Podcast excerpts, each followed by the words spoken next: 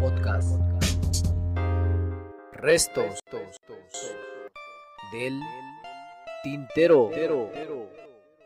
Bienvenidos.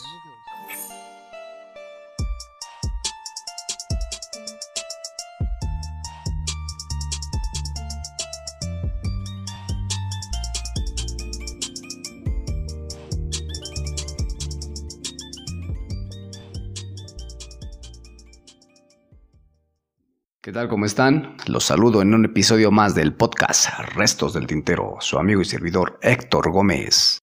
Les agradezco infinitamente cuando han pasado a escuchar estos segmentos que con mucho gusto les, les dedicamos a ustedes. Se los agradezco infinitamente porque la audiencia cada día más va creciendo. Gracias por sus escuchas y por su atención. Es un placer estar aquí nuevamente con ustedes después de unas semanas de ausencia venimos a traerles un episodio nuevo titulado Amor y Deseo. Se podría decir que la pareja, en estas cuestiones de enamorados, conmemorando que acaba de pasar el Día del Amor y la Amistad, se podría decir que la pareja, la base sólida que los une es el amor, pero no siempre es así. La pareja es uno de los tantos vínculos que suceden en esta gama de relaciones que establecemos los seres humanos. Pero, ¿hay una base sólida del amor que une a la pareja? ¿Todas las parejas están enamoradas? ¿Todas las parejas llegan a consolidarse en el amor? No siempre es así. Lo vamos a develar en este podcast de amor y deseo. Nos vamos a meter en la parte del enamoramiento. Se podría decir que la base de la formación entre parejas comienza por una atracción. Casi siempre es física. Ves a la otra persona, te gusta, te atrae, y después del contacto que establecen ambas, un contacto corporal, se podría decir. No corporal en cuanto a te toco con mi cuerpo, me respondes con tu con un toque tuyo de tu cuerpo. No es así, sino estamos hablando de la parte del lenguaje no verbal, de esas miraditas, de estos juegos de seducción, donde hacen clic, donde cambian miradas y después de eso sigue la conversación. En esta fase de atracción, en esta fase donde el deseo aparece primeramente, Después se va a dar pie al contacto interpersonal, establecer una relación y después de ahí nos vamos a ir a la etapa del enamoramiento si es que la otra persona comparte ideas, gustos o qué sé yo que le haya llamado la atención de la otra persona. Nos vamos a meter en esta parte, vamos a hablar desde esta perspectiva. Hay varios escritores, varios autores que se enfocan en la parte del amor. Robert Sterber, un psicólogo americano, es el que más se centra en esta cuestión del estudio del amor hay otros psicólogos como Eric Fromm, que también tiene esta parte en los estudios del amor. Hay un libro muy conocido de él que se llama El arte de amar. Yo tomé como base para hablar de las cuestiones de amor en pareja un libro de Gabriel Rolón, otro psicólogo argentino. El libro se llama Encuentros, el lado B del amor. Esos son los puntos de partida para hablar en este podcast. Esos son los escritores a los cuales nos vamos a referir en cierto momento. Entonces, ¿Quién no ha estado enamorado alguna vez en su vida? Que levante la mano, como dice la rola, aquella cumbia muy movida. Creo que todos en su momento han estado enamorados. Si les preguntáramos a la mayoría de seres humanos, ¿quién ha amado? La mayoría nos diría, yo he amado. ¿Es diferente la emoción? Se puede decir que sí. El enamoramiento es una parte ilusoria, el amor es una parte sólida o consolidada. Ambas son emociones, claro que ambas son emociones, Considero que el amor parte del enamoramiento. Primero me enamoro de alguien y después voy a amar a ese alguien. El amor es una emoción, el amor es una idea, es un pensamiento, el amor carece de palabras, el amor no lo podemos traer a la zona del lenguaje porque si no perderíamos esa sensación que en ocasiones solamente se puede experimentar, solamente se vive. ¿Alguien ha sentido mariposas que le revolotean en el estómago y le salen por la boca y llegan a la boca del amado? Creo que algunos hemos experimentado esa sensación. Hay una entrevista que le hacen al psicólogo Gabriel Rolón, la pueden buscar ahí en los canales de YouTube, y él dice que la parte del desamor es lo más cercano a la muerte cuando nosotros amamos a alguien más o cuando estamos enamorados de la otra persona, cuando el otro llega y te dice se acabó, es como si murieras porque prácticamente no existes para la otra persona. En esta misma entrevista, él hace una etimología de la palabra amor. Dice que amor sin mor, muerte. Es una etimología mentirosa porque son prefijos totalmente distintos, uno es latino y otro es griego. Poéticamente hablando dice que suenan bonito, igual es una falacia. El amor es vida, el amor es sinónimo de vida, claro que sí, porque el amor impulsa, el amor motiva a hacer cosas totalmente diferentes a cada ser humano, es un motor importante para que el ser humano se realice y se desarrolle plenamente día con día. El amor está actualmente en el lado de la posesión. Cuando yo estoy en pareja, cuando yo digo que amo a mi pareja, pues prácticamente esa pareja pasa a ser o forma parte de mis posesiones. Es una posesión más. ¿Cuántas veces no hemos visto a parejas que se pelean porque uno sale sin la pareja y se enojan? No es posesión de nadie. Cada quien decide a dónde irse, cada quien decide qué hacer porque aún existe la libertad plena. Son espacios, se podría decir que existen tres espacios cuando las parejas se unen. Está el espacio del, del hombre, el espacio de la mujer y el espacio que forman ambos. También puede haber parejas no heterosexuales, hombre-hombre, mujer-mujer, pero es la misma temática. Está el espacio de uno, el espacio del otro y el espacio de los dos lamentablemente se pierden los límites en las relaciones establecidas en la pareja. La mujer invade el espacio del hombre o el hombre puede invadir el espacio de la mujer y se pierde la dimensión de cuál es mi espacio y cuál es tuyo. Cuando uno quiere salir solo, pues la otra persona, como lo siente posesión de él, y aparte aparece una cuestión de inseguridad que muchos la, la llaman o la conocen como celos, no puedes salir sin mí porque no sé qué es lo que vayas a hacer. Gabriel Rolón dice que cuando nosotros estamos enamorados de alguien, más bien cuando llegamos ya a amar a alguien, supongamos que yo estoy con una mujer, yo amo a esa mujer, amo estar con esa mujer, amo compartir cosas con ella. Si la otra persona me llega a dejar o se aleja de mí, pues no tengo por qué sufrir tanto. O sea, yo amo estar contigo y si no te tengo no me voy a morir, no me va a pasar nada. Porque una cosa es que yo te ame, otra cosa es que yo comparta esa emoción contigo y otra cosa totalmente diferente es que la otra persona quiera compartir lo mismo. Para mí va a ser suficiente, para mí va a ser totalmente placentero que yo pueda experimentar mi emoción cuando estoy con la persona. Ya lo demás es posesión. Si no se da, si la otra persona no lo comparte, al menos yo me permito experimentar esa emoción placentera. Nos dice que nos cuesta mucho entender que la persona que amamos tenga un espacio de felicidad que no nos involucre a nosotros. Es como, supongamos que estoy viviendo en pareja y mi pareja dice voy a salir y se va con sus amigas, entonces yo me pongo todo loco, todo celoso, porque está afuera, porque ya no puedo compartir ese espacio de felicidad que ella tiene. Entonces aquí cae en la parte del amor posesivo. Si no estoy contigo, si no estás conmigo, prácticamente mi felicidad no es plena porque pareciera ser que eso que me das a mí se lo pudieras dar a alguien más. Y aquí caemos en el plano del deseo. El hombre desea, el hombre es deseo, el hombre constantemente está deseando cosas, el deseo se mueve de un plano a otro, satisfago una necesidad, entonces va a surgir una nueva. Hace un momento les decía que el enamoramiento parte del deseo. Cuando yo deseo algo, cuando yo deseo a alguien, mejor dicho, porque si lo mencionamos en el desear algo, lo situamos en una posición de objeto y entonces también ya estaríamos utilizando a la otra persona, que es algo del amor posesivo.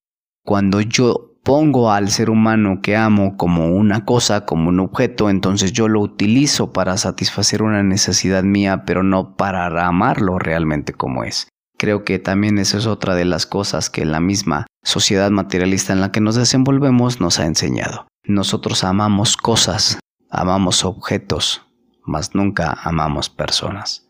Entonces en esta cuestión de las salidas, que es algo bien típico, que quienes tengan pareja pueden pensarlo y pueden acordarse de ello, cuando su pareja sale sin ustedes, imagínate que salga con amigos varones, tu mujer sale con un amigo varón, ¿qué es lo primero que piensas?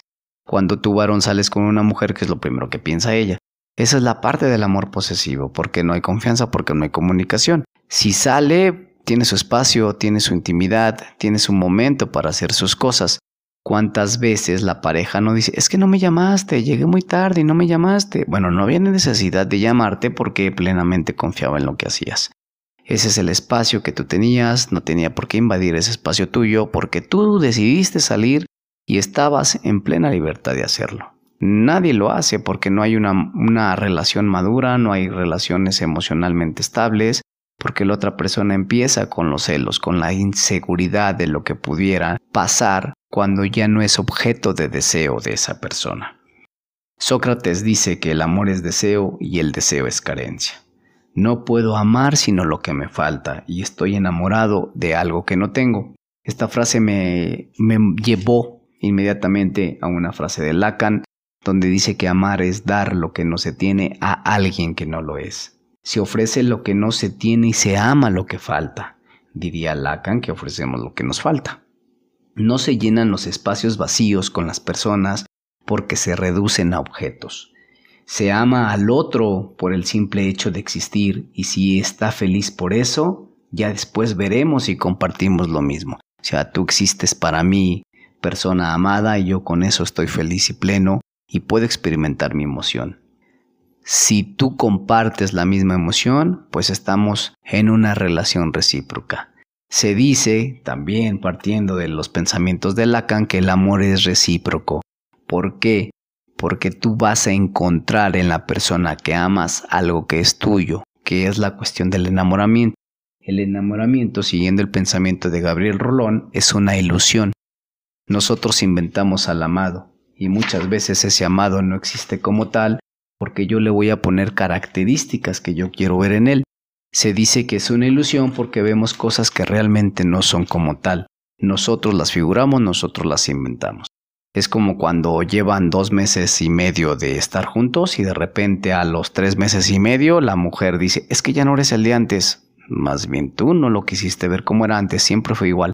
Pero nosotros le atribuimos características a la otra persona que muchas veces esas características son particulares propias de la persona que observa.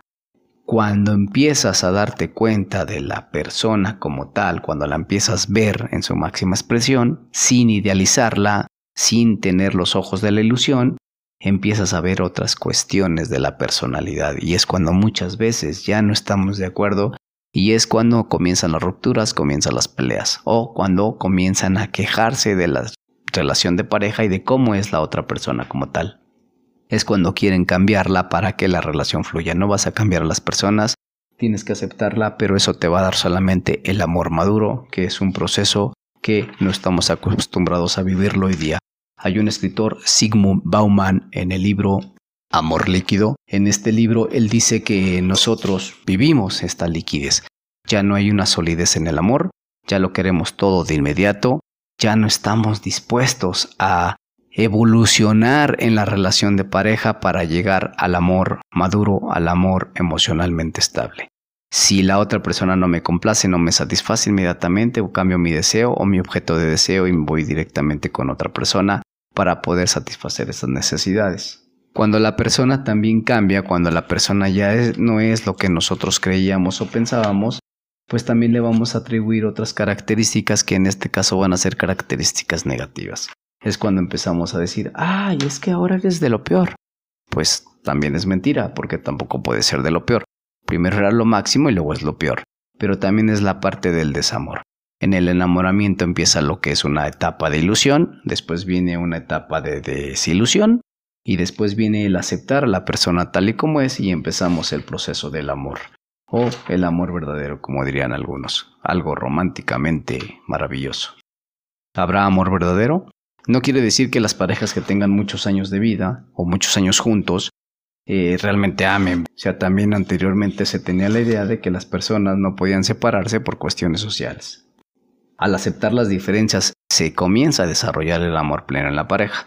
Es cuando realmente se tienen otros objetivos en pareja y se buscan otras cuestiones. Eh, dice Schopenhauer, que es un filósofo, que nosotros, los seres humanos, nos movemos en un péndulo nos movemos entre la parte del aburrimiento y entre la parte del deseo. Entonces, cuando no te tengo me angustio y cuando te tengo me aburro. Supongamos que yo soy un don Juan. Primero conquisto a una mujer, yo tenía un deseo pleno para estar con ella, ya la conquisté, ya tengo esa relación, pero pues ahora otro deseo va a surgir nuevamente. Entonces el deseo, el hombre es deseo y el hombre va a estar deseando constantemente siempre deseamos cosas. cuando cumples ese deseo, otro nuevo deseo va a surgir. Y ahí es cuando viene la parte de que a muchos enamorados no les gusta. Yo tengo una relación de pareja, pero eso no me impide a desear a alguien más. En la parte clínica, en la parte terapéutica, han venido parejas a preguntar o a decir que si su pareja los ama, también puede engañarlos. ¿Qué creen? También pueden engañarlos. ¿Por qué? Porque una cosa es amor y otra cosa es deseo. No porque ame, no quiere decir que deje de desear. Siempre estamos deseando cosas y siempre estamos deseando situaciones o personas. Eso es lo malo de los enamorados, que no les gusta ser objeto de deseo o que alguien más desee a la persona que amas. No se acaban los deseos, porque el deseo también es una de las fuerzas importantes que motivan al hombre. El hombre desea, el deseo es la fuerza que le impulsa a ser humano a lograr todos sus objetivos y sus metas. El deseo es parte vital para que el ser humano se desarrolle y alcance sus objetivos. Les voy a leer un, un, ejemplo que pone Gabriel Rolón en el libro Encuentros el lado B del amor. Él dice que tenemos tres participantes en esta anécdota. Tenemos una jarra, un vaso y el agua. Él dice que la jarra es el amante, el vaso es el amado y el agua es el amor. Entonces él comenta que cuanto más agua se vuelque en el vaso, menos habrá en la jarra. Es decir, que cuanto más amor se coloque sobre la figura del amado, menos afecto queda para el amante. Y esto genera dos cosas. La primera de ellas que un engrandecimiento del ser amado que tiene todo el afecto puesto en él y la segunda un empequeñecimiento del enamorado que se va vaciando de lívido, es decir, se va deslibidinizando. Entonces, el amado, brillante, hermoso, le va a resultar indispensable para su vida, en tanto que él, quien ama, se va a sentir pequeño y vulnerable. Esto pasa en la etapa del enamoramiento. Cuando nosotros estamos enamorados de la otra persona, la vemos como lo máximo y casi casi llega a ser un Dios para nosotros. Ahí es cuando no vemos defectos, simplemente vemos virtudes que muchas veces no tampoco son las virtudes que la otra persona tiene, sino que son las virtudes que yo le coloco a esa persona. Entonces es lo que yo quiero ver, lo que yo quiero apreciar y también lo que yo quiero creer de él. Cuando viene la etapa de la desilusión, es cuando comienzan los problemas, porque también se van a magnificar todas sus carencias, como ya mencionaba anteriormente. Son falacias. Dejamos ver lo que supuestamente era para ver lo peor de lo que es. Pero tampoco es así la persona, también es como ya la quiero ver debido a la desilusión que tengo. El tiempo pasa y el enamorado va a ver que la persona que ama tiene cosas que no le gustan. Ya no va a ser el ser perfecto que él creyó en un primer momento ya no va a poder llenar todos sus anhelos y entonces se va a desilusionar. Otra de las cuestiones es que nadie completa a nadie. Somos seres incompletos, tal vez lo somos, eh, tal vez algunos ya se sientan completos, pero realmente la otra persona no te va a dar esa completud. Cuando llenes esa supuesta completud, pues va a aparecer otro deseo que te va a impulsar a querer satisfacerlo.